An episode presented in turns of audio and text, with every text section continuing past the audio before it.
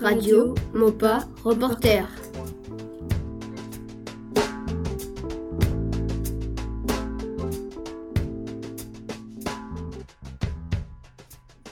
La quatrième Freedom propose une émission dans le cadre de la Semaine de la Presse 2018, dans lequel il propose sa vision sur l'actualité, soit du collège, soit du monde. Zaïd Salomon, vous souhaitez parler de la grève du mercredi 21 mars. Il risque donc d'y avoir des perturbations Alors en effet, une grève aura lieu ce jeudi 22 mars. Plusieurs secteurs risquent donc d'être touchés, comme les services municipaux, le milieu hospitalier ainsi que les écoles. À peu près 144 manifestations sont prévues. Une partie des fonctionnaires font cette grève pour le manque de moyens dans le milieu hospitalier et pour les cheminots, le risque de perdre leur statut. Pour les instituteurs français, ce jeudi sera l'occasion de réclamer qu'ils sont moins payés que leurs homologues dans d'autres pays, mais aussi pour réclamer qu'il n'y a pas plus de 25 élèves par classe. Nous pensons qu'il serait préférable de réduire le nombre d'élèves par classe pour une meilleure attitude et une meilleure concentration en classe. Nous attendons l'avis du gouvernement. Zia, tu vas nous parler du séjour des élèves en étranger. Les élèves de 4e et 3e du collège Mopa sont partis une semaine en Allemagne, accompagnés par quatre professeurs. Ils sont partis dimanche 18 mars à 14h et reviennent vendredi vers 16h. Juliette, quel est ton point de vue au niveau des voyages? Pour moi, les voyages, c'est bien. Ça permet de découvrir la culture et aussi de nouveaux paysages. Y a-t-il d'autres voyages prévus? Oui, il y a aussi d'autres voyages qui sont organisés, par exemple en Angleterre la semaine prochaine.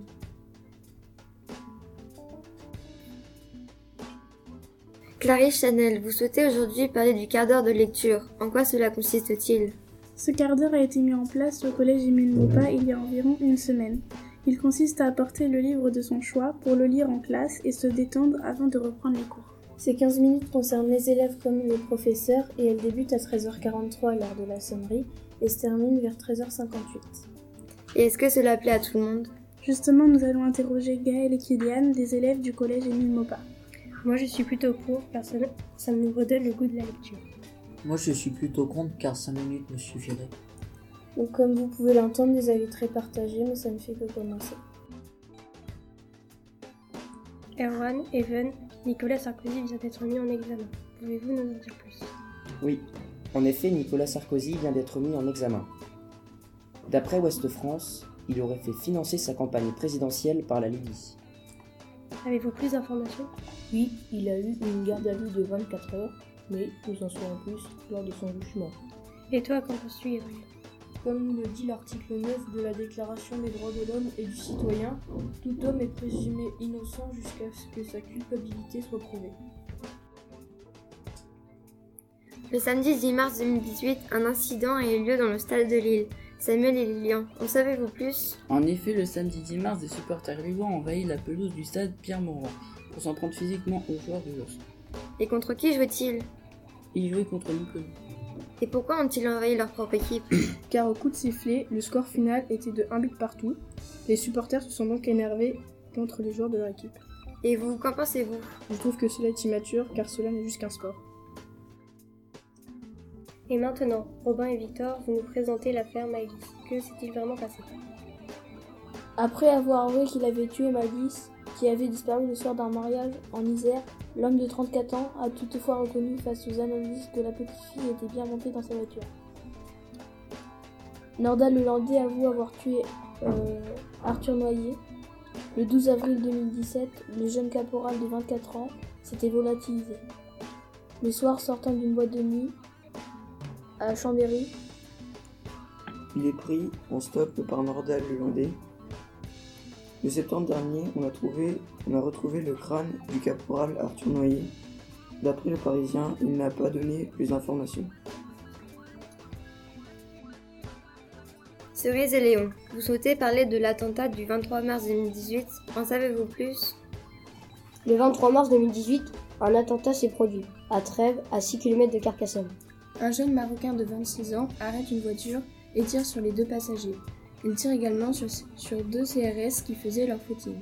Il se rend ensuite dans un supermarché, tue le boucher et prend deux otages.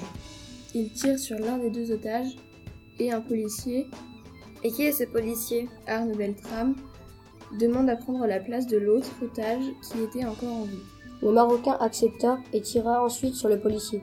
Les forces de l'ordre entrèrent et tirèrent sur le Marocain. Arnaud Beltrame est reconnu maintenant comme un héros par beaucoup de monde, y compris par le ministre de l'Intérieur Gérard Collomb. Arthur, tu souhaites parler de la villa gallo-romaine à Vire? Oui, en effet. Une villa gallo-romaine a été retrouvée par les archéologues de l'Institut national de recherche archéologique préventive sur la future extension de la zone d'activité de la papillonnière. Quelle surface fait le chantier de fouilles? Cette villa est grande de 11 hectares. Comme ça a été retrouvé à la ville de Vire, c'est à la ville de payer.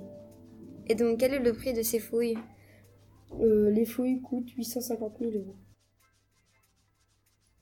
Alors, quand a eu lieu l'attentat de Carcassonne? Théo va nous en dire plus. Vendredi 23 mars, il s'est passé un attentat à Carcassonne. C'est un homme franco-marocain, âgé de 26 ans, qui s'est rendu dans un super U. Il était armé et a blessé 6 personnes, dont 3 décédées. Nous l'avons su en étant dans le bus pour rentrer au collège. Il a été tué directement après. Un policier s'est rendu à la place des otages. Il est mort en héros, il a été tué poignardé dans le cou et a reçu des balles. Comment s'appelait ce policier? Ce policier s'appelait Arnaud Beltrame et est considéré comme le héros de Trèbes.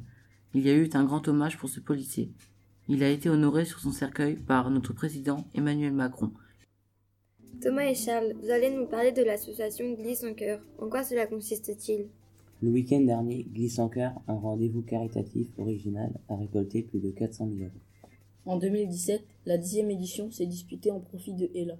Des skieurs ont pendant 24 heures skié et écouté des concerts. Glisse en cœur, c'est aussi une dizaine de concerts. Et qui sont ces chanteurs? Il y a Christophe Maé, Zazie, Jennifer, Moussé Hakim de Zebola, Juliane Peretta, qui ont rassemblé plus de 12 000 spectateurs au pied des pistes. La traditionnelle soirée d'ouverture de Glisse en cœur est le signe du spectacle avec chansons plus.